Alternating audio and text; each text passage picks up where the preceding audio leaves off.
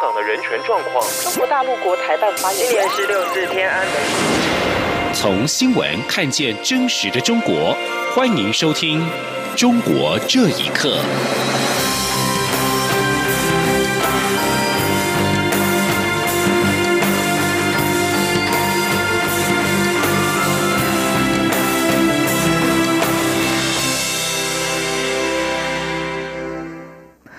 各位好，欢迎收听《中国这一刻》。国防部三月三十一号表示，共军两架歼十一战机当天上午十一点越过台湾海峡中线，并且进入台湾西南面空域。空军增派战机紧急升空拦截之后，共机返回中线以西。根据了解，当时共机距离台湾仍然有大约一百八十五公里。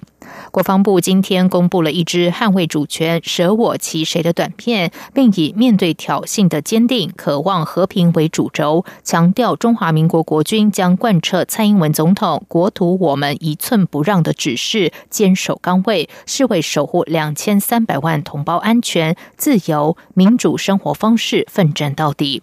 陆委会主委陈明通今天接受民事新闻节目专访时表示，这是前所未有的状况，这不是意外，是有企图，而且是故意的。陈明通提到，中共对台文攻部分是透过心理战、法律战。习近平提出的一国两制台湾方案就是法律战，最后就是通过类似香港基本法的台湾基本法，对台去主权、去国家化，目的就是消灭中华民国。这都是。非常严肃的问题，不能等闲视之。在中国军机日前跨越海峡中线之后，美国二号警告北京不要对台湾使用武力或是胁迫。美国国务院发言人巴拉迪诺表示，美国反对任何一方采取目的在改变现状的片面行动，包括任何和武力或胁迫有关的行动。日本内阁官房长官菅义伟也呼吁台海两岸要直接对话，和平解决问题，维持区域和平。芬太尼是一种功效强大的止痛药，在北美正被越来越多的人滥用，而中国被认为是芬太尼和类似药物的主要来源。在美国的多番要求之下，中国终于正式的宣布整。列整管芬太尼类的物质，学者认为，中国在毒品的监管方面，可能和美中双方的关系是否友好有关。宣布管制芬太尼类的物质，似乎是在向美国示好。请听以下的报道。中国一号宣布将从五月起把芬太尼类物质列入管制物质清单。美国气毒局随后发表声明说，这项重大发展消弭中国毒贩改变芬太尼化合物以规避法律的能力。美方期待与中国持续合作，以减少这种致命毒物流入美国的数量。芬太尼属强效麻醉性镇痛剂，便宜且药效迅速，效力比吗啡高五十到一百倍，很容易出现服用过量的危险。在美国，仅被批准用于癌症等引发的严重疼痛。由于芬太尼在美国导致的用药过度致死人数已创下纪录，而中国则被怀疑是芬太尼的主要来源，在美洲贸易谈判过程中也涉及这项议题。一名美国国家药物管控政策办公室的发言人告诉《纽约时报》，中国官方下发的禁令并没有包括所有可以用于制作芬太尼的化学品。了解制药业的网友包日成接受自由亚洲电台访问时表示，在此情况下，毒贩依然可以利用这些化学原料制作芬太尼。包日成认为，中国政府对芬太尼的管制不会一直持续下去。他说：“这个东西是出口的，不是在中国造成的问题，并不在中国，社会问题不是在中国，然后还赚了外汇，何乐而不为？但是未来，实际上对他来说，他没有什么直接的害处的话。”你觉得他会一直管下去吗？我觉得不会的。美国圣汤姆斯大学国际研究中心的叶耀元教授认为，美中贸易谈判正在进行，中国的举措似乎是在向美国示好。叶耀元说。在这个时间点上面去做这样的一个大规模的改变，当然是以希望说，在中美贸易战的谈判里面，至少中方有秀出善意嘛，就等于说他好像打开一个窗口，告诉美方说他们是愿意做改变的。那当然，你要求的改变，他们做不做到？他们可能不完全做到，可是他们会尽量去。现阶段的结构环境下面，能改变的东西，他们就会去改变。纽约城市大学政治学教授夏明对此表示，中国在毒品的监管方面，可能与美中双方的关系有关。如果美中关系比较好，中国就会执法严一些；如果美中关系不好，中国就会有意的放松执法。央广新闻整理报道。欧盟和中国的高峰会下周登场，中国多次承诺要开放市场，却迟迟没有履行，让欧盟感到不耐。这场峰会成了检验中国承诺的试金石。欧盟执委会主席容科九号将在布鲁塞尔会晤来访的中国国务院总理李克强。欧盟各国领导人三月才在欧盟高峰会协调出对中国的共同立场。德国商报报道，欧盟对中国口惠而不。口惠而实不至，逐渐感到不耐。德国经济部的一名官员也指出，中国应该负起应尽的国际责任，将开放市场、多边主义和对外资一视同仁的承诺付诸行动。这场峰会是检验中国意愿的试金石。然而，欧盟外交官坦言，欧盟对峰会联合声明的期待不高。更重要的是，容科和李克强面对面的会谈。欧盟和中国举行峰会后的次日，李克强将在克罗埃西亚会晤十一个中东欧的欧盟国家和巴尔干半岛的五个国家元首，进行所谓的“十六加一”峰会。中共正在加强校园的思想教育。最近，中国市场新推出的一款角色扮演的电脑游戏《隐形守护者》颇受年轻人欢迎。由于这款游戏内容大力煽动民族主义仇恨，难以区别善恶好坏。评论人士认为，中国的游戏一直以来都会被加入各种的革命色彩，以对青少年的世界观进行塑造。因此，中国政府不会放弃这个可以对年轻人洗脑的工具。请听以下的报道：《隐形守护者》是一款由中国的独立游戏工作室所开发的角色扮演游戏。今年一月推出之后，在中国的游戏平台颇受好评，受到不少年轻人的追捧。在《隐形守护者》当中，主角会在日本人、共产党、国民党、汪伪政权和黑社会的斗争当中活动，并为中共情报机关服务。不但可以杀死敌人，也可以杀盟友和看似无辜的其他人。美国中文电子杂志《北京之春》荣誉主编胡平就表示，《隐形守护者》这款电子游戏在故事的发展当中设立了许多荒谬的情节，形成了故事本身的极端张力，以此吸引年轻人的投入。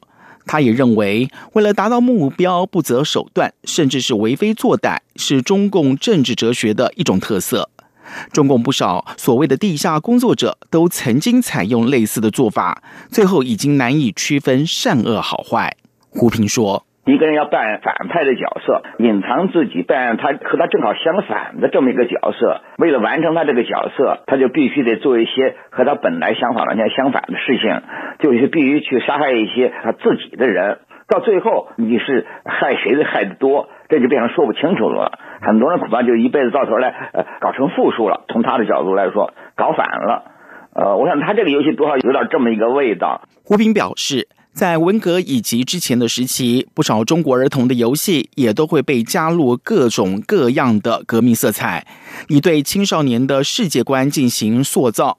电子游戏对于年轻人影响巨大，因此中国政府绝对不会放弃这个可以对年轻人洗脑的工具。他说：“利用游戏作为这个宣传仇恨，呃，宣传民族主义，呃，这个是那中国是由来已久。因为现在游戏在年轻人中间很流行，把这种宣传运用到游戏上去。”呃，让人在不知不觉之中就受到一些党国的一些观念的这感染。胡平认为，随着中国政府对于意识形态控制的强化，未来将有更多类似的洗脑游戏推出。央广新闻整理报道。因为协助尘肺病工人维权，自媒体人士韦志立、柯成斌和杨正军在今年初遭到深圳警方的拘捕。韦志立的家属日前接到公安局的通知书，指韦志立涉嫌寻衅滋事罪，已经被刑事拘留。总部位于法国巴黎的无国界记者组织日前呼吁国际上的劳工以及新闻自由组织向中国政府发出信件，要求当局释放三人。中国内地众多大学生和公众人士也纷纷响应邮寄明信片给韦志立等三人的行动。请听以下的报道：自媒体新生代编辑韦志立、柯成斌以及杨振军三人，因为帮助湖南一百多名的。尘肺病工人追讨赔偿，分别在今年初被深圳警方抓捕。警方发出通知，表示维智里已经被以涉嫌寻衅滋事罪刑事拘留。而根据一位要求匿名的人士表示，三位编辑都被关押在深圳第二看守所。维智利的妻子、广州女权活动人士郑楚然在接受自由亚洲电台访问的时候表示，警方上周向维智利的父亲发出了刑事拘留的通知书上，连维智利的名字都不敢写。他说。我们收到这个通知书是在几天之前，呃，然后打开一看，我们都觉得很惊讶，因为它里面没有写韦志利的名字，它只有写韦志利的爸爸的名字，通知他爸爸有个人被抓，我们都觉得非常的奇怪。近日，韦志利的代理律师成功会见了当事人郑楚然，表示魏志利要求律师转告父母跟妻子注意身体，坚强一些。一位不愿公开姓名的学者在受访的时候表示。他们被捕和尘肺病工人的维权活动有关。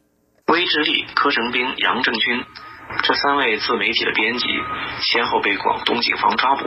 那他们三位。都是服务于工人资讯的新媒体平台新生代。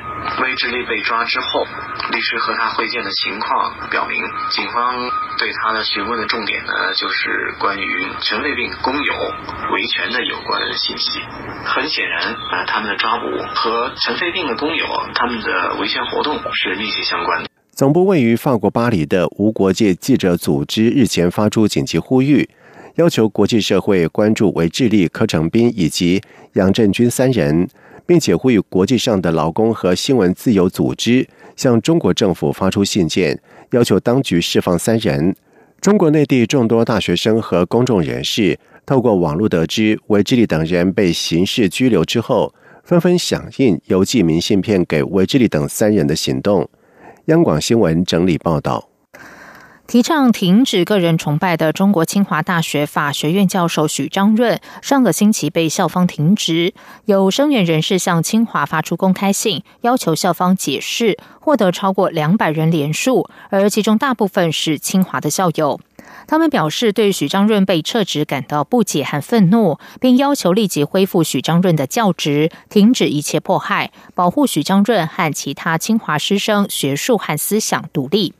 五十六岁的许章润曾经获颁十大杰出青年法学家。去年七月，他发表文章呼吁恢复国家主席任期制和平反六四等，引起巨大回响。之后，他在百度的搜寻结果由数十万条被删到十几条。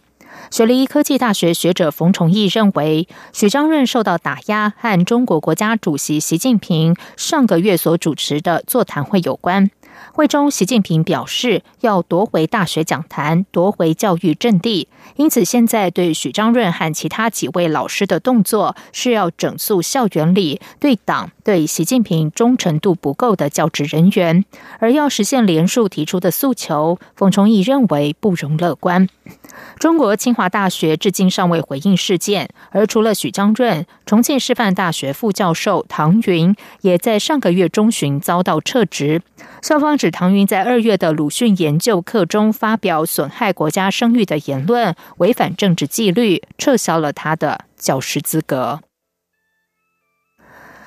在四川省凉山州木里县森林，三月三十号下午发生森林大火，到目前为止已经造成三十位灭火者不幸罹难。这三十名殉职的救火人员已经获生评为国家烈士。中国官方启动调查，多名专家认为不应该冒险救火，但在大陆社会一片哀悼牺牲英雄声中，救责声已经被淹没。综合路媒报道，木里森林火灾目前已经完全得到控制，但在三月三十一号下午，有三十名救火人员在扑火行动中突然遇到山火爆燃，不幸殉职。死者中有二十七人是凉山州森林消防支队指战员，大部分是九零后年轻人，年纪最小的只有十八岁。这起震惊大陆社会的惨案发生后，网络舆论一度引用美国加州大火先求控制火势的案例，质疑官方不应该下令消防员冒险扑火，造成年轻人枉死。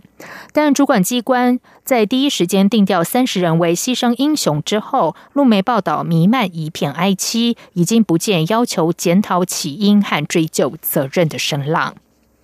以上，中国这一刻，谢谢收听。这里。